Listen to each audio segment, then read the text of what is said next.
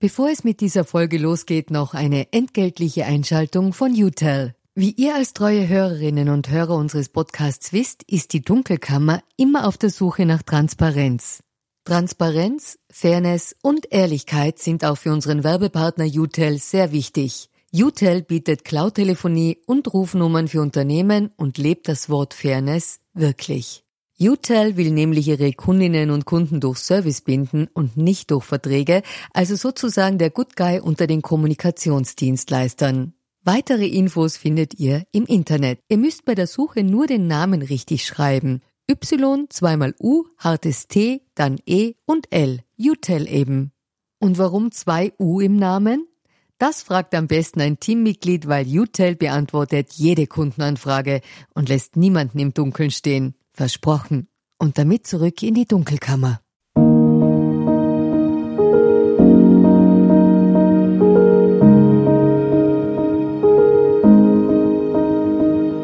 Herzlich willkommen in der Dunkelkammer. Mein Name ist Michael Nickbasch, ich bin freier Journalist und beschäftige mich mit mächtigen Menschen. Also genauer mit der dunklen Seite der Macht.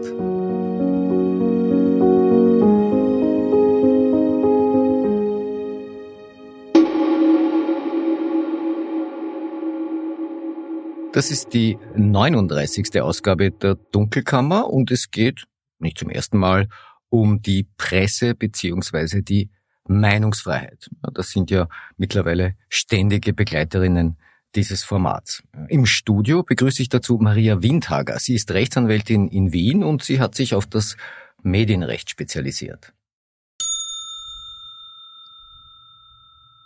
Österreich Ende 2000 23. Es gab für Journalistinnen und Journalisten in diesem Land definitiv unbeschwertere Zeiten. Ich kann es bezeugen, ich habe diese unbeschwerteren Zeiten erlebt. Ich weiß noch, wie es ist, wenn die Anzeigenabteilung oder die Geschäftsführung oder die Gesellschaft da keinen Einfluss auf die Berichterstattung einer Zeitung nehmen können.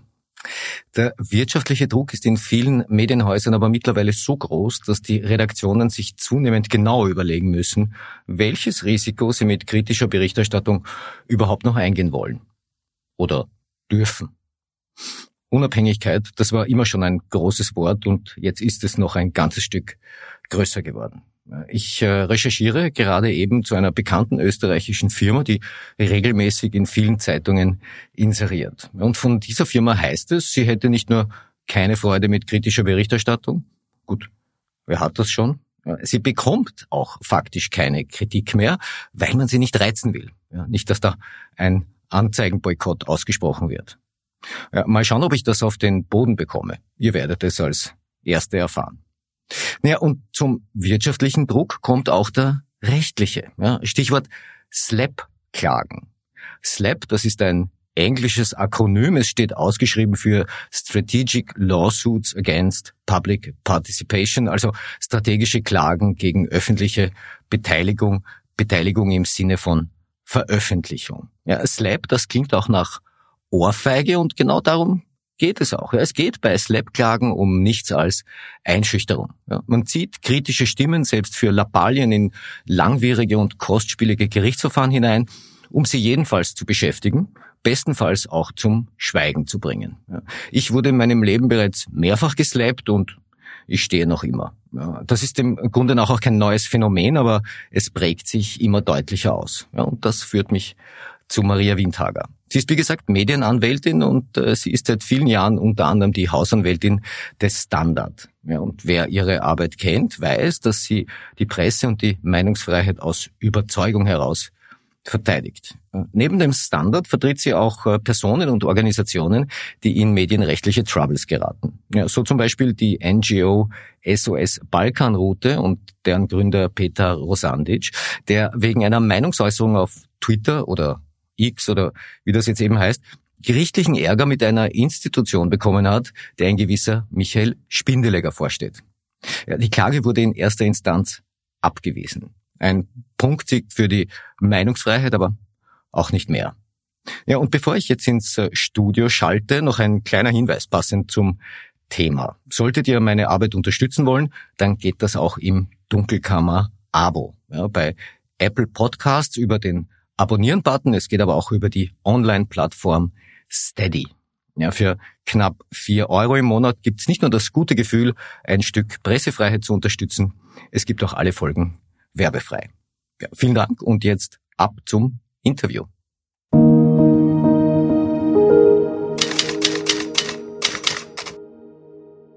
Ja, bei mir in der Dunkelkammer begrüße ich jetzt äh, Maria Windhager. Hallo, danke fürs Kommen. Danke für die Einladung. Frau Windhager, ich habe in meiner Anmoderation äh, bereits äh, das Phänomen Slap-Klagen kurz geschildert. Wie nehmen Sie diese Bedrohung wahr? Ja, diese Bedrohung ist äh, grundsätzlich nicht neu. Äh, das gab's immer schon. Äh, aber in unserer polarisierten Zeit hat das Phänomen schon noch einmal sehr stark zugenommen. Also unter Slap äh, versteht man einfach eine Einschüchterungsklage, eine Klage, die in erster Linie dazu dient, eine unliebsame Kritik aus dem öffentlichen Diskurs herauszubringen und in den Gerichtssaal zu verlagern, weil da einfach ein anderes Kräfteverhältnis herrscht. Also der Angreifer, also der Kläger, die Klägerin äh, hat einfach das notwendige Geld. Also es geht äh, sehr oft darum, dass äh, große Organisationen, Unternehmen äh, die sehr viel Geld haben, äh, eben äh, gegen NGOs, gegen Aktivistinnen vorgehen, ganz gezielt, um eben die Kritik in den Gerichtssaal zu verlagern, also die Diskussion darüber und damit eine enorme Einschüchterungswirkung erzielen. Also das Phänomen ist interessant, ähm, ist jetzt in den letzten Jahren wieder so ein großes Thema geworden, auch weil man weil es so extreme Fälle gegeben hat, also zum Beispiel Fälle, wo extreme Klagenhäufungen waren oder wo wirklich unverhältnismäßige Klagen ganz deutlich äh, zum Beispiel vom Streitwert sehr hoch äh, bewertete Klagen eingebracht worden sind und das europaweit ein Phänomen ist. Und da ist dann die EU praktisch äh, aufmerksam auf dieses Problem geworden und denkt seit einigen Jahren darüber nach, wie man dagegen vorgehen kann. Das ist wahnsinnig schwierig. Äh, es ist gar nicht so einfach, so etwas zu sanktionieren. Wie macht man das vernünftigerweise? Aber es ist wirklich wichtig, dass man sich dieses Themas annimmt. Das ist kein Thema, das jetzt Journalistinnen und Journalisten alleine betrifft. Sie haben Aktivisten mhm. genannt. Faktisch kann das jeden treffen, der sich öffentlich über etwas oder über jemanden äußert. Also jeden Social Media Nutzer, jede Nutzerin? Ja, Grundsätzlich kann das jeden treffen. Wir sehen äh, in der Praxis, dass es eben sehr oft Journalistinnen trifft, weil sie investigativ tätig sind und weil sie mit ihren Recherchen Reichen und Mächtigen wirklich wehtun können. Ja, das ist ganz, auch finde ich ganz nachvollziehbar, äh, dass äh, das unerwünscht ist aus deren Perspektive. Aber natürlich äh, kann es jeden treffen. Das Problem ist nur, natürlich geht man vor allem gegen Personen vor, die eine gewisse Öffentlichkeit auch für sich in Anspruch nehmen können. Äh, gegen die geht man besonders hart vor. Gegen die Einzelnen, die vielen Einzelnen, die vielleicht auch unliebsame Kritik verbreiten, ähm, kann man natürlich auch vorgehen. Ich glaube, dass das auch laufend passiert und über das wird halt nicht so oft gesprochen. Dies, deswegen ist dieses Problem nicht zu unterschätzen. Sie haben SOS Balkanroute und äh, den Gründer Petar Rosandic vertreten in einem Verfahren, das äh, das Internationale Zentrum für Migration politische Entwicklung IP ICMPD, ja, vertreten von Michael Spindeleger, hm. angestrengt hatte. Da ist in erster Instanz die Klage abgewiesen worden. In welchem Stadium ist das Verfahren jetzt? Äh, das Verfahren ist jetzt in dem Stadium, dass eine schriftliche Urteilsausfertigung vor kurzem zugestellt worden ist. Äh, ICMPD hat, was äh, sehr ungewöhnlich war, nach der mündlichen Urteilsverkündung, also dass ein Zivilrichter ein Urteil mündlich verkündet ist, kommt wirklich nicht alle Tage vor, hat sofort Berufung angemeldet. Ich denke, ICMPD wird jetzt nun die schriftliche Ausfertigung prüfen und entscheiden, ob sie die Berufung auch tatsächlich ausführen werden ja, es bleibt abzuwarten. Ähm, der Anlassfall war ja quasi ein, quasi ein Tweet von Petar Rosandic, wo er seine Recherchen zu den Zuständen im, im Flüchtlingslager Lipa und den Internierungscontainern äh, mit Guantanamo verglichen hat. Das wurde ja, soweit ich mich erinnere, angegriffen. Ähm, was hätte das denn, was, was kostet das denn, wenn man in so einem Verfahren unterliegt? Also Man muss dazu sagen, äh, also es ging nicht nur um einen Tweet, sondern um mehrere Tweets, die da angegriffen worden sind. Und letztendlich hat ähm, Peter Rosandic dieses Gefängnis, das im Flüchtlingslager Lipa errichtet werden soll, ähm, sehr kritisiert, weil es eben ohne Rechtsgrundlage etc. errichtet worden ist. Äh, und er hat äh, darauf hingewiesen, dass daraus eine Art österreichisches Guantanamo entstehen könnte.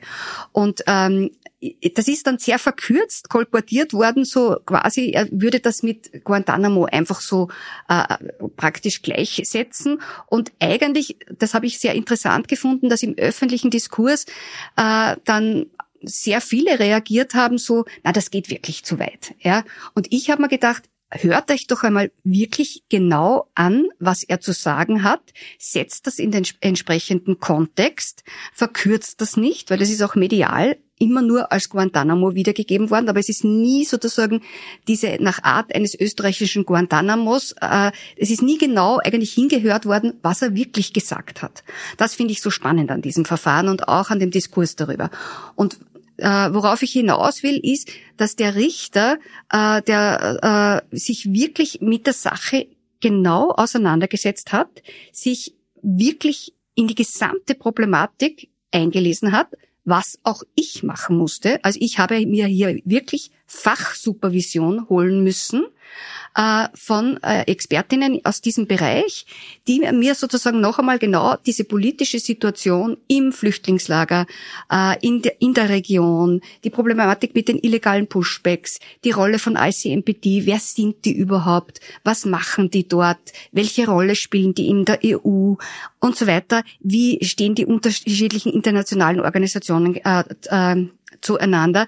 Das mussten wir alles erarbeiten. Das ist eine derartige Knochenarbeit. Sozusagen für eine, für eine Form von Meinungsäußerung, ja. eine derartige Recherche, ja. ein bisschen beängstigend. Ja, weil es ist so, natürlich hatten die schon alle die Recherche dazu. Der Herr äh, Peter Rosandic, äh, der hört gar nicht mehr zum Reden auf, wenn man ihn zu diesem Thema befragt. Aber wir müssten, mussten das ja für den juristischen Diskurs übersetzen. Du meinst. Und, und das ist die Hacke, ja, weil manchmal sagen die, ihr könnt nicht erst zum Recherchieren anfangen, wenn die Klagen kommen. Das ist ja oft ein Vorwurf, der Journalistinnen trifft, ja. Aber ich meine hier, es macht schon einen Unterschied aus, ob ich sozusagen etwas schreibe oder im politischen Diskurs mich äußere oder ob ich das dann sozusagen für den äh, für für das Gericht, für ein Zivilgericht aufarbeiten muss. Verzeihung, das, das müsste ich auch als, als Mandant natürlich auch alles bezahlen in so einem Fall. So ist es. Das heißt, der Zeitaufwand, also man kann sich nicht vorstellen, wie viele Stunden da hineinfließen. Das deckt der Einheitssatz, ja, der hier vorgesehen ist. Wenn man obsiegt in dem Fall, muss ja sozusagen der Gegner die Kosten tragen. Das wird nie und nimmer abgedeckt. Das heißt, der Aufwand, sich in so ein Verfahren zu begeben, ist immer um ein Vielfaches höher. Dann muss man, um so ein Verfahren überhaupt finanzieren zu können, massiv in die Öffentlichkeit gehen, um Unterstützung zu bekommen. Weil natürlich hat SOS Balkanroute, dieser Verein, gar nicht das Geld, so ein Verfahren zu finanzieren. Sie müssen das Verfahren ja vorfinanzieren. Was, was, was, was haben wir da? Ich glaube, der Streitwert war 34.000 Euro. Nein, der Streitwert war ganz normal ein, äh, sozusagen, der Streitwert, der immer in diesen Angelegenheiten äh, festgesetzt wird, 21.000, das ist so im Gesetz vorgesehen, 21. weil ICMPD hat es ja so dargestellt, wir haben es eh niedriger bewertet. Na, keine Rede davon, ihr habt es genauso bewertet, wie der Gesetzgeber sagt. Und auch so ein Verfahren mit dem entsprechenden Verhandlungsaufwand hat ein Kostenrisiko von 20 bis 30.000 Euro. Und das ist für eine äh, kleine, für einen kleinen Verein wirklich viel Geld. Und das Problem ist, Sie müssen das ja auf drei Jahre vorfinanzieren. Ja, weil so ein Verfahren, wenn, da, wenn das durch alle Instanzen geht, bis zum obersten Gerichtshof, äh, müssen Sie einfach bis dahin alles vorfinanzieren. Und ich rede bei diesen 15 bis 20.000 oder 20 bis 30.000 Euro nur von dem tarifmäßigen Kostenersatz äh, und nicht von dem äh, Kostenersatz, den es eben tatsächlich braucht. Also das heißt, wenn wir jetzt hier nach Stundensatz verrechnen würden, da sind wir in ganz anderen Höhen, äh, nämlich nach, nach dem Zeitaufwand. Und was eben so wichtig ist, ist, dass man natürlich eben diese Öffentlichkeitsarbeit auch rechnen muss. Das heißt, eine kleine NGO, die ja eigentlich im Regelfall gar keine oder nur wenige Angestellte hat und die ja einen ganz anderen Job zu tun haben, die sind dann in Wahrheit wochenlang nur damit beschäftigt, mit, äh, mit, mit, mit der Rechtsvertretung sozusagen alles aufzuarbeiten, abzuklären. Und das ist natürlich eine Riesenaufregung. Also und was eben im Fall ICMPD besonders ärgerlich war und empörend war aus meiner Sicht, dass sie auch gegen Rosandic persönlich vorgegangen sind. Ja?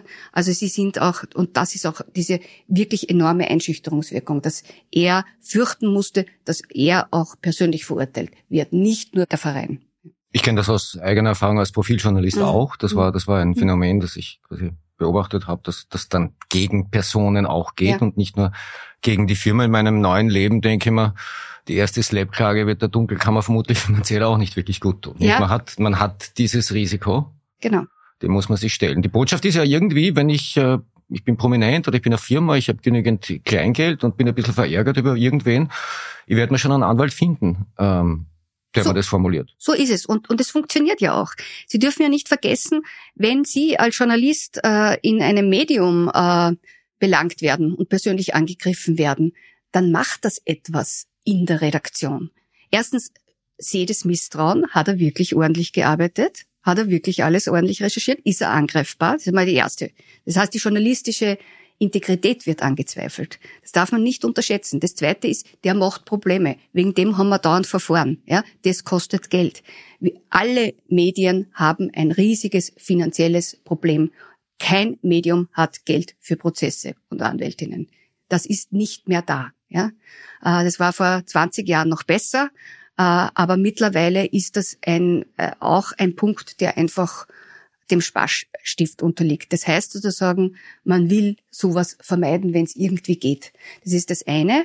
Und, äh, und sozusagen, und wenn Sie jetzt quasi kein Medium hinter sich haben, dann wird es eben wirklich bedrohlich, weil äh, sozusagen, wenn man eben ein kleines Medium ist oder, oder so wie Sie das betreiben mit den Podcasts, dann haben Sie in Wahrheit nicht wirklich äh, sozusagen äh, das in ihrer äh, Kaffeekasse, dass sie das äh, machen können. Sie haben weder Zeit noch Geld. Ja, das ist ja auch immer eine Ressourcenfrage und es ist nichts, was man versichern kann. Also das heißt, ich werde immer wieder gefragt, äh, kann man hier nicht eine Rechtsschutzversicherung abschließen? Nein, die Rechtsschutzversicherungen decken dieses Risiko nicht ab.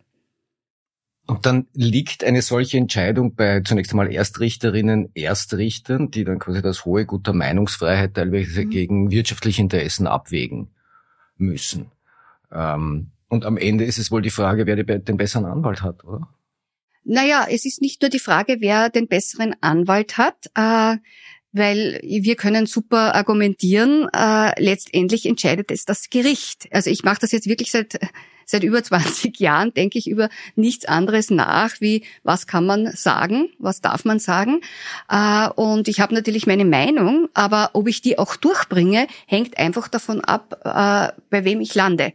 Und zum Beispiel jetzt im Fall von ICMPD gegen SOS äh, Balkanroute hatten wir aus meiner Sicht einen echten Glücksfall dahingehend, ähm, weil der Richter sich mit der Sache wirklich beschäftigt hat.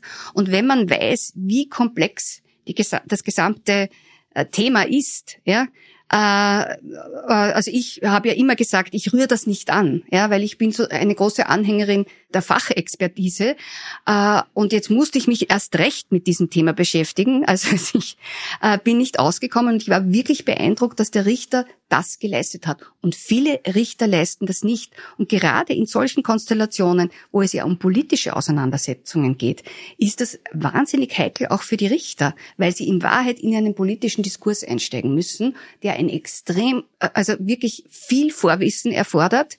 Und wer kann das leisten? Also das ist eine totale Glückssache. Und es wird letztendlich natürlich auch davon abhängen, wie das weitergeht. Ja? Also wir haben jetzt aus meiner Sicht einen mustergültigen Prozess erlebt. Also es war, ich muss das wirklich sagen, in aller Deutlichkeit, es war einer meiner besten Prozesse, die ich erlebt habe. Der Richter hat vier Stunden verhandelt. Er hat wirklich alles zur Sprache gebracht. Es ist alles diskutiert worden. Es gab sehr viel Interesse an diesem Prozess. Die Zivilgesellschaft hat da sehr äh, interessiert daran teilgenommen. Und der Zivilrichter hat im Prozess dann auch noch äh, erklärt, was er tut. Ja, er hat immer erklärt, ich bin Zivilrichter, ich mache das und das und ich muss das prüfen und warum prüfe ich das und warum mache ich eine Urkundenerklärung. Er hat wirklich nebenbei noch, äh, also es war eine Lehrstunde, eine richtige. Und dann hat er auch noch das Urteil mündlich verkündet, was ich wirklich super fand, weil es ja darum geht, dass man in solchen Konstellationen sehr rasch eine Entscheidung braucht. Ja, weil sonst äh, bleibt das so lange in der Luft hängen und ist so eine große Belastung. Solche Fragen müssen schnell geklärt werden. Und der hat das erkannt. Und es ist wirklich ungewöhnlich, wenn, also wie ich eh schon gesagt habe äh, vorhin, dass das sofort verkündet wird, ein zivilrechtliches Urteil. Es wird normalerweise immer der schriftlichen Urteilsausfertigung vorbehalten. Und die schriftliche Urteilsausfertigung ist auch extrem gut begründet, also wo man das auch sieht, wie gut er das auch einordnet, die Rolle der Zivilgesellschaft, warum die Kritik wichtig ist äh, und warum, wie er diesen Begriff interpretiert, weil äh, die äh, ICMPD hat gesagt, uns wird damit Folter und was weiß ich was äh, unterstellt.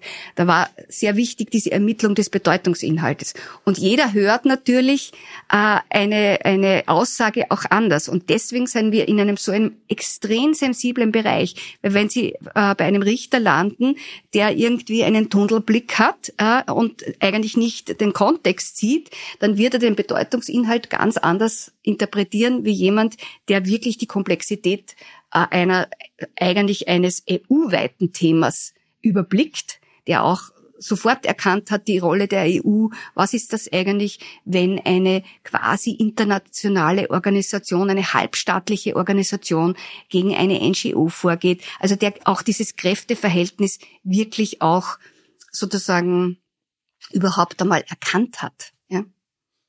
Am Ende sind das Ermessensentscheidungen. Ja. Also man kann, man kann, die freie Meinungsäußerung schwer normieren. Das heißt, mhm. das hängt dann tatsächlich davon ab, wie etwas bei einem Gegenüber, in dem Fall ein Richter, eine Richterin, ankommt. Ich erinnere mich, 2021 mhm. haben wir im Profil eine Geschichte gemacht über Novomatic und die ÖVP. Da gab es eine zentrale Frage in der Geschichte, die lautete, gab es rund ums Glücksspiel einen Deal ÖVP und Novomatic? Mhm. Das war Gegenstand des Untersuchungsausschusses. Dazu gab es auch Indizien. Die haben wir quasi zusammengefasst und diese Frage gestellt, ohne eine eindeutige Antwort geben zu können. Novomatic äh, ist sofort angefangen mit Klage, ähm, hat gesagt, das war keine Frage, das war eine Feststellung, ihr habt das nur als Frage verkleidet. Und dann in weit so, äh, wir haben das äh, damals gewonnen, also das ging durch alle Instanzen. Die haben auch nicht locker, ja, die haben nicht locker gelassen. Weil die Richter gesagt haben, die Frage war also im Kontext zulässig. Aber du bist natürlich nachher verunsichert, weil du denkst, jetzt darfst du die Frage schon nicht mehr stellen.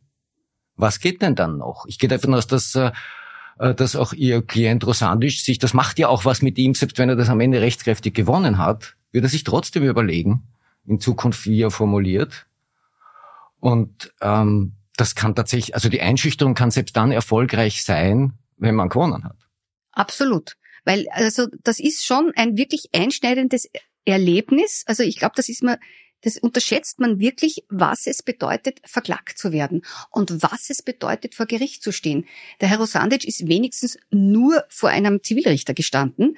Äh, noch schlimmer ist, und da sind wir wieder beim Thema Slap-Klagen, weil das eben in der jüngeren Zeit absolut zugenommen hat, noch schlimmer ist, wenn man vor einem Strafrichter wegen einem Äußerungsdelikt steht.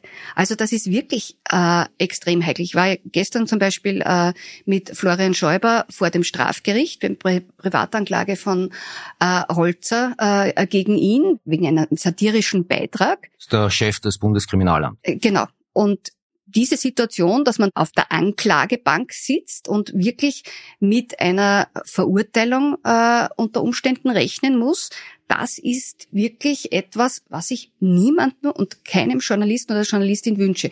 Es ist ganz witzig, weil früher habe ich mir immer gedacht, na ja, also ich habe das irgendwie recht sportlich gesehen. Aber der Einzige, der wirklich seine Verurteilungen äh, sozusagen mit Stolz äh, äh, vor sich hergetragen hat, war der Herr Worm. Ja? Aber sonst ist meine Erfahrung in der Praxis, das macht massiv etwas. Und deswegen habe ich es auch gut gefunden, dass in den vergangenen Jahren äh, Journalistinnen eigentlich nie strafrechtlich belangt worden sind. Wenn, dann nur zivilrechtlich und wenn, dann sozusagen nur medienrechtliche Entschädigungsanträge gegen den Medieninhaber für, äh, äh, für die Berichterstattung und dass man sozusagen gegen Journalistinnen persönlich vorgeht, ist für mich eigentlich grundsätzlich ein No-Go, weil es genau diesen Einschüchterungseffekt hat, selbst wenn man gewinnt. Ja, ganz sicher. Es ist also der Safe Space, der das mal war. Beruflich ist es nicht mehr. Ich erinnere an den Fall Franz Miklautz, mhm. ähm, der dann gleich mal seinen, seinen Laptop und sein, sein Handy abgeben hat müssen. Und geholfen hat ihm letztlich ja auch nur die Öffentlichkeit, so die es. daraufhin entstanden ist. Mhm. Hätte es die nicht gegeben, ja. Ähm, ähm, wer weiß, was dann mit seinen Datenträgern passiert. Also, und, und das war jetzt mal ein Testballon. Ja. Also die nächste Staatsanwaltschaft wird sich vielleicht nochmal gut überlegen, aber sie wird es möglicherweise dann auch wieder wagen, weil einfach da Dämme gebrochen sind. Ja, es sind Dämme gebrochen und ich finde wirklich, dass darauf zu wenig reagiert wird. Auch von den Medien und von den Journalistinnen.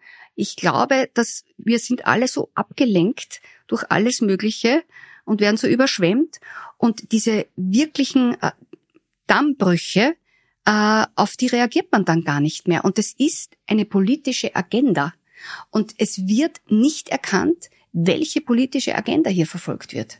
Äh, und also ich erlebe das wirklich dramatisch, nämlich äh, diese absolute Lähmung auch der Medien, äh, zum Beispiel jetzt auch über diesen Prozess oder über dieses Urteil, wo so viel Wichtiges drinnen steht, über die Rolle sozusagen der Kritik in einem öffentlichen Diskurs. Es hat nur der ORF berichtet, kein einziges Print- oder Online-Medium, obwohl es eine Abmeldung dazu gibt. Da denke ich mir, hallo, Wieso, das ist ein wichtiges Urteil. Wieso reagiert ihr darauf nicht? Und das geht einfach unter. Es geht einfach, äh, und man sieht nicht äh, diese, diese Problematik. Wenn Sie von einer politischen Agenda sprechen, können Sie unmöglich die ÖVP meinen. Äh, ich nehme ÖVP-Vertreter und Vertreterinnen als Hüter und Hüterinnen der Pressefreiheit wahr, namentlich unter anderem Verfassungsministerin mhm. Caroline Edstadler. Ähm, die hat sich da so ein, wie soll ich sagen, äh, ein Thema gesichert, auf das, auf das sie regelmäßig hinweist. Äh, Im Frühjahr dieses Jahres war es, war es so, jetzt kürzlich in einem Profilinterview wieder. Da geht es um das Zitieren aus Ermittlungsakten. Ähm, das ist eine Debatte, die tatsächlich nicht ganz neu ist. Also die gab es ja immer wieder mal, auch vor, vor unter Schwarz-Blau 1 vor 20 Jahren. Ähm, vorneweg vielleicht. Ähm, Journalistinnen und Journalisten dürfen aus Ermittlungsakten zitieren. Geregelt ist das in der Strafprozessordnung. Frage jetzt an Sie, was, was darf man denn grundsätzlich und was darf man nicht? Also Ganz vereinfacht ausgedrückt, es steht nicht äh, ausdrücklich drinnen äh, in der Strafprozessordnung, äh, dass man daraus zitieren darf. So steht das nicht drinnen, sondern es steht einfach nichts drinnen dazu. Äh, das heißt, äh, vereinfacht ausgedrückt, äh, Journalistinnen dürfen alles haben. Ich bin auch immer froh, wenn Journalistinnen alles haben und an alles rankommen. Äh, aber sie müssen sich sehr, sehr, sehr genau überlegen, was sie von dem, was sie haben, verwenden dürfen und in die Öffentlichkeit bringen dürfen.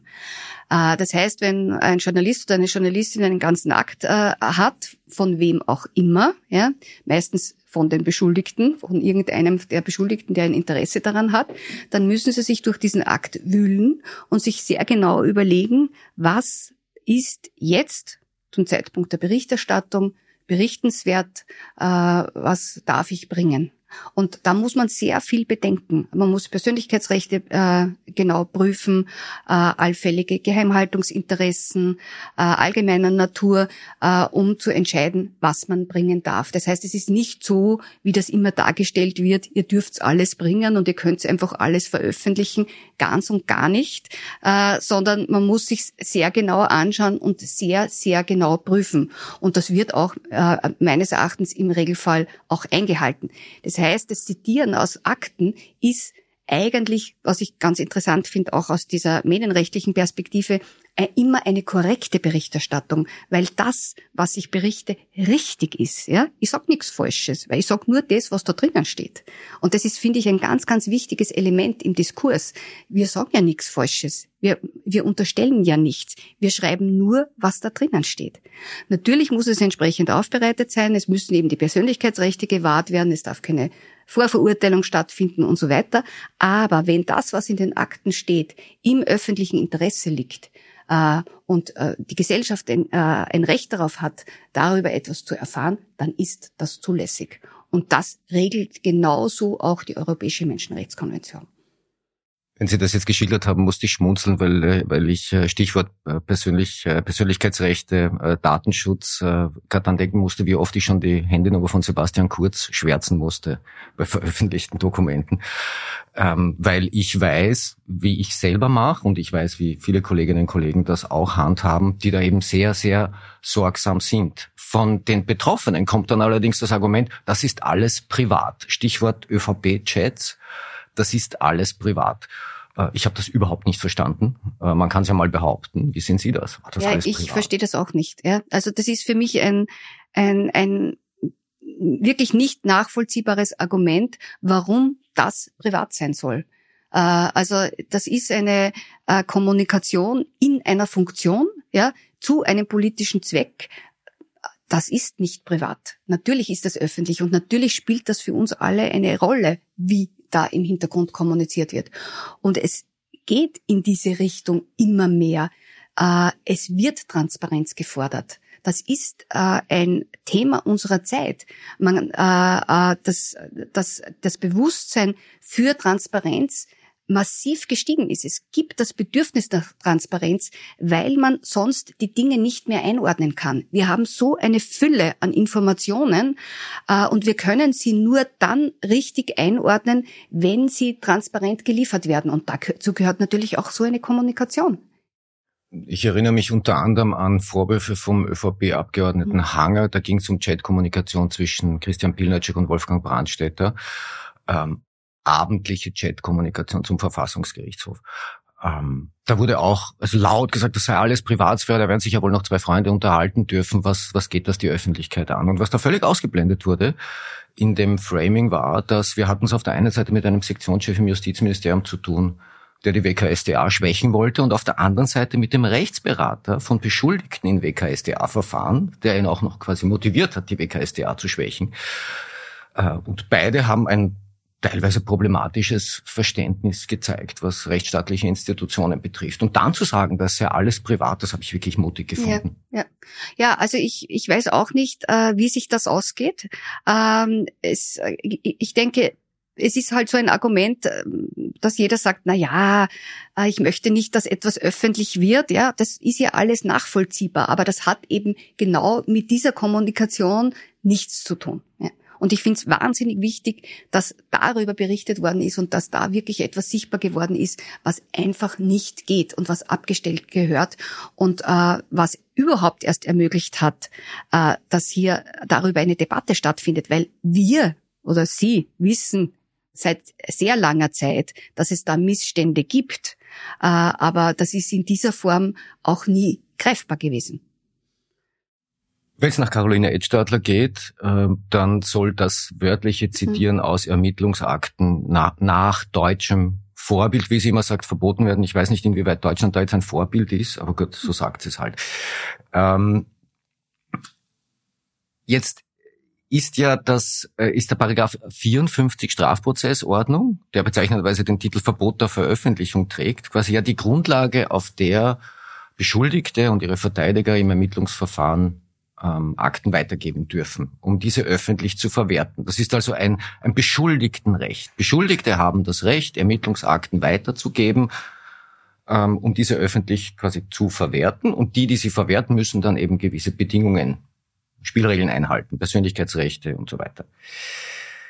Äh, gleichzeitig sagt Caroline Edstadler auch immer, dass sie die Beschuldigtenrechte stärken will ganz grundsätzlich. Was ich mich jetzt frage, ist, wie stärkt man ein Beschuldigtenrecht, indem man auf der anderen Seite ein Beschuldigtenrecht schwächt?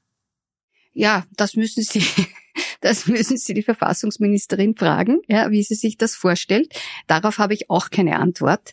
Ähm, ich weiß es nicht. Ich weiß gar nicht, wie ich das einordnen soll, äh, dieses Vorhaben oder diese Idee von ihr, ähm, weil sie auch so kurzsichtig ist äh, und ähm, und einfach, ich glaube, irgendwie versucht einfach ihre politische Klientel zu bedienen, irgendwie sowas in die Richtung. Also genau äh, nachvollziehen kann ich das nicht. In der Sache ist es einfach vollkommen verfehlt und empörend. Ja. Es ist empörend, weil es schon auch äh, im Hinblick darauf, was Sie jetzt gesagt haben, hinten und vorne nicht zusammenpasst. Es ist aber auch empörend, weil es ganz klar verfassungswidrig ist. Und wir haben in Deutschland bereits diese Diskussion, auch mit dieser deutschen Strafbestimmung, dass mittlerweile vollkommen klar ist, dass die in der Form nicht mehr haltbar ist. Es gab schon sozusagen äh, Initiativen, diesen Paragraphen überhaupt abzuschaffen. Es gibt derzeit anhängige Verfahren, äh, die, wenn sie nicht äh, äh, sozusagen äh, innerstaatlich gelöst werden, äh, vor dem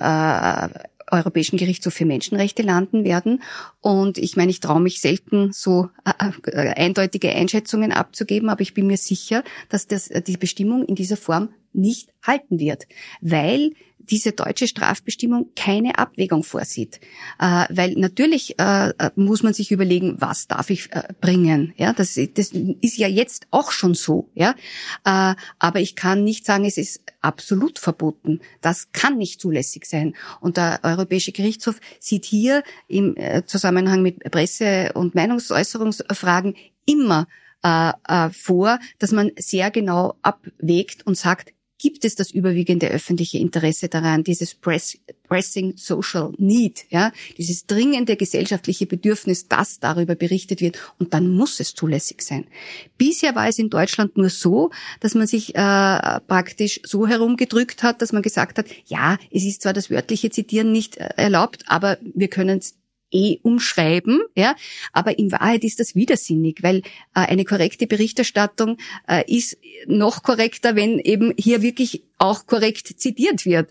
Äh, also wenn ich da anfange, das zu umschreiben, ähm, auch vor allem juristische, ähm, zum Beispiel Einschätzungen oder sonst was, dann wird es nie äh, diese Genauigkeit aufweisen. Also es ist auch aus journalistischer Perspektive eigentlich absurd. Ja, vor allem Chats wären äh, eben quasi in indirekter Rede ja nicht mehr möglich und nur darum scheint es ja zu gehen. Genau. Da geht es um unendlich peinliche Chats, für die genau. man jetzt quasi eine strafrechtliche Norm braucht. Ja. Wussten Sie übrigens, dass ich schon verfolgt wurde nach deutscher Rechtslage? Ja, an das habe ich mich erinnert, wie ich äh, auf dem Weg hierher und habe mir gedacht, ha, diese, diese, diese deutsche Strafbestimmung, die hat uns ja schon von, äh, vor ein paar Jahren schon einmal beschäftigt und dann ist mir ihr Fall wieder eingefallen, ja. Der mhm. natürlich eine groteske war ja, aus österreichischer ja. Sicht. Ähm, die Grundlage, wie wir übrigens später erfahren haben, war, dass Profil in Deutschland käuflich erwerbbar so ist es, war. Ja. Mhm. ja gut, aber das heißt ja, das Fakt, jedes, in der Online-Welt ist jedes Medium überall genau. verfügbar. Mhm. Das heißt, ich, ich, ich könnte auch online nach deutscher Rechtslage jetzt verfolgt werden. Ja, Genau, weil das eben dort abrufbar ist und einen Anknüpfungspunkt liefert. Ja? Ähm, mhm. Der Staatsanwalt der Staatsanwaltschaft München I, die das glaube ich war, den habe ich mal getroffen Jahre später mhm. und der hat mir gesagt, er wollte uns wirklich, es hat ihn so geärgert, mhm. dass die Österreicher da Dinge tun, die die Deutschen so nicht machen können, weil wir ja aus deutschen Ermittlungsakten auch zitiert hatten und er wollte uns einfach drankriegen. Ja. Und das war insofern nicht lustig, als unser Anwalt damals gesagt hat, fahrt jetzt die nächste Zeit besser nicht nach Deutschland, weil es kann passieren, dass euch zur Befragung mitnehmen. Ja, genau das meine ich mit dieser enormen Einschüchterungswirkung durch strafrechtliche Bestimmungen, ja, für ein Meinungsdelikt, ja. Also das muss man sich schon sehr gründlich überlegen, äh, ob das verhältnismäßig ist. Ähm, Edstadler betont immer wieder, dass sie äh, die Presse, dass die Pressefreiheit ein ein hohes Gut ist. In dem, in dem Interview mit Profil Jüngst hat er gesagt, die Pressefreiheit muss in einem demokratischen Staat hochgehängt werden. Das kann man auch falsch verstehen. Ähm, aber es kommt dann eben immer ein Aber, mhm. um das, um diese Haltung dann dann einzuschränken. Und wenn ich, korrigieren Sie mich, wenn ich äh, äh, mich richtig erinnere, wir hatten ja schon mal Zensurgesetze. Und zwar hatten wir die ziemlich lang, die lassischen Zensurartikel aus dem 19. Jahrhundert, die ja bis in die 1970er Jahre hinein Gültigkeit hatten. Ja, und deswegen sage ich auch immer, die Pressefreiheit und äh, die Meinungsfreiheit ist etwas, was man täglich neu erkämpfen muss. Wir tun immer so, wie wenn das alles selbstverständlich wäre. Deswegen rege ich mich ja so auf, äh, dass äh, solche Vorstöße so ähm, hingenommen werden. Das meine ich eben mit der politischen Agenda. Äh, das meine ich mit der Menschenrechtskonvention, die äh, zunehmend in Frage gestellt wird. Das steht alles auf wackeligen Beinen. Das sind alles, wir haben eine, wir haben Rechtsgrundlagen, die sind noch gar nicht alt. Ja, also das ist alles noch äh, sehr nah, was es an, an Sanktionen, an Zensur und so weiter gab. Und ich nehme auch die FPÖ absolut ernst in ihrer Agenda, was die vorhaben und was die umkrempeln wollen. Ich verstehe überhaupt nicht, warum die Leute äh, das alles verschlafen und nicht mitbekommen. Und die Medien spielen da, das muss ich wirklich in aller Deutlichkeit sagen, eine ganz zentrale Rolle. Es wird alles hingenommen, äh, nichts in Frage gestellt, äh, nichts entgegengehalten und wir sägen alle an unserem eigenen Ast damit. Ja, vor Ihnen sitzt ein hm. Podcaster, der bis vor einigen Monaten noch keiner war. Ja. Also ich nehme ja wahr, wie sich, ja. wie sich mein Geschäft verändert ja. und vor allem nehme ich natürlich wahr, wie sehr gerade die, die alten, unter Anführungszeichen, Verlagshäuser mhm. mit sich selbst beschäftigt sind, finanziell. Genau. Genau. Und nicht die Herausforderungen der Zeit sehen, äh, kommunikativ extrem hinterherhinken und einfach äh, kein Geld in den Journalismus investieren. Äh, es wird sozusagen alles Mögliche äh, äh, gemacht, aber nicht geschaut, was da wirklich jetzt äh, an, an, an Recherche und an Output notwendig ist. Also ich finde das wirklich schockierend, was täglich passiert und was nicht entsprechend aufgearbeitet wird, wo nicht nachgehackt wird. Es versagen nicht nur die Medienhäuser, es versagt auch die Politik. Ja? Also es ist ja auch oft so, dass äh, Dinge recherchiert werden von Journalistinnen und die Politik reagiert nicht darauf ähm, ja, sind auch mit sich beschäftigt. Ja. Also ich sehe das als die größte Herausforderung dieser Zeit. Das Standing der Redaktionen in den Medienhäusern ist auch nicht besser geworden. Es ist schwächer geworden. Ich, ich kenne doch einige Medien, die die redaktionelle Unabhängigkeit statutarisch festgelegt haben. Aber wird sie auch gelebt? Ich konsumiere, also als Medienkonsument nehme ich das eben nicht mehr immer wahr und das ist ein echtes Problem. Ja, also das ist ein Riesenproblem, muss man aber auch dazu sagen, war schon in den letzten Jahren ein großes Problem. Äh, nicht umsonst äh, äh, ist das Misstrauen in die in die Medienhäuser und äh, also auch in die einzelnen Medienprodukte so groß geworden. Nicht umsonst haben sich deswegen auch so viele Parallelmedien äh, äh, sozusagen äh, gebildet. Nicht umsonst, äh, ja, also da, da nehmen Sie das Medienimperium mittlerweile der FPÖ her. Äh, das sind alles äh, Meinungsmedien, die versuchen, äh, die politische Agenda zu beeinflussen. Äh, Express für die ÖVP leistet die, die, Drecksarbeit. Also das, das sehen wir alles und es geht ganz stark hin in Meinung, Meinung, Meinung und wo, womit wir hier geflutet werden. Und die klassischen Medienhäuser können dem eigentlich sehr wenig entgegenhalten. Der, Ehrenrettung halber, es gibt, es gibt natürlich viele Kolleginnen und Kollegen, die, die das verstehen, die das sehen, aber die natürlich eingedenk der wirtschaftlichen Schwierigkeiten jetzt auch nicht die sein wollen, die dann pausenlos die kostspieligen Probleme produzieren ja. oder dafür verantwortlich sind, dass äh, keine Regierungsinserate mehr kommen. Ja, das ist genau das, was ich meine, eben mit dieser äh, Gesamtsituation, die für sich schon äh, äh, beeinträchtigend ist. Ja? Also dieses, äh, dann schwimmt man halt irgendwie mit und ich kann das eben aus äh, der persönlicher Sicht auch, auch wirklich gut verstehen. Also man hat wahnsinnig viel zu tun äh, und dann auch gar nicht mehr sozusagen den Überblick oder die Energie oder die Kraft, da hier irgendwie äh, mal innezuhalten und zu sagen, Leute, was geht da eigentlich ab und was ist eigentlich zu tun? Weil ich sehe hier äh, äh, angesichts unserer politischen Situation äh, die Meinungsfreiheit, die Pressefreiheit, die Demokratie insgesamt wirklich in Gefahr und auf das wird nicht reagiert entsprechend. Das fehlt. Ich habe mich bei meinem Projekt selbst überrascht, weil ich die Pressefreiheit eigentlich gar nicht so sehr als, als Thema dieses Podcasts ursprünglich definiert hatte. Also ich wollte was über journalistisches Arbeiten erzählen, aber mhm. es hat sich sehr schnell gezeigt, dass das etwas ist, das mich äh, jetzt unmittelbar begleitet und ich fürchte auch noch in naher Zukunft. Liebe Frau Windhager, das war ein sehr, sehr interessantes Gespräch. Danke für die Offenheit und die Ausführlichkeit und danke fürs Kommen. Ja, danke nochmal für die Einladung. Es hat mir auch Spaß gemacht. Danke. Das war die heutige Ausgabe der Dunkelkammer und ich hoffe einmal mehr, es hat euch gefallen. Feedback und Informationen gerne an redaktion.diedunkelkammer.at. Freue mich über konstruktive Kritik. Hinweise werden wie stets vertraulich behandelt. Bleibt mir gewogen. Ihr hört von mir.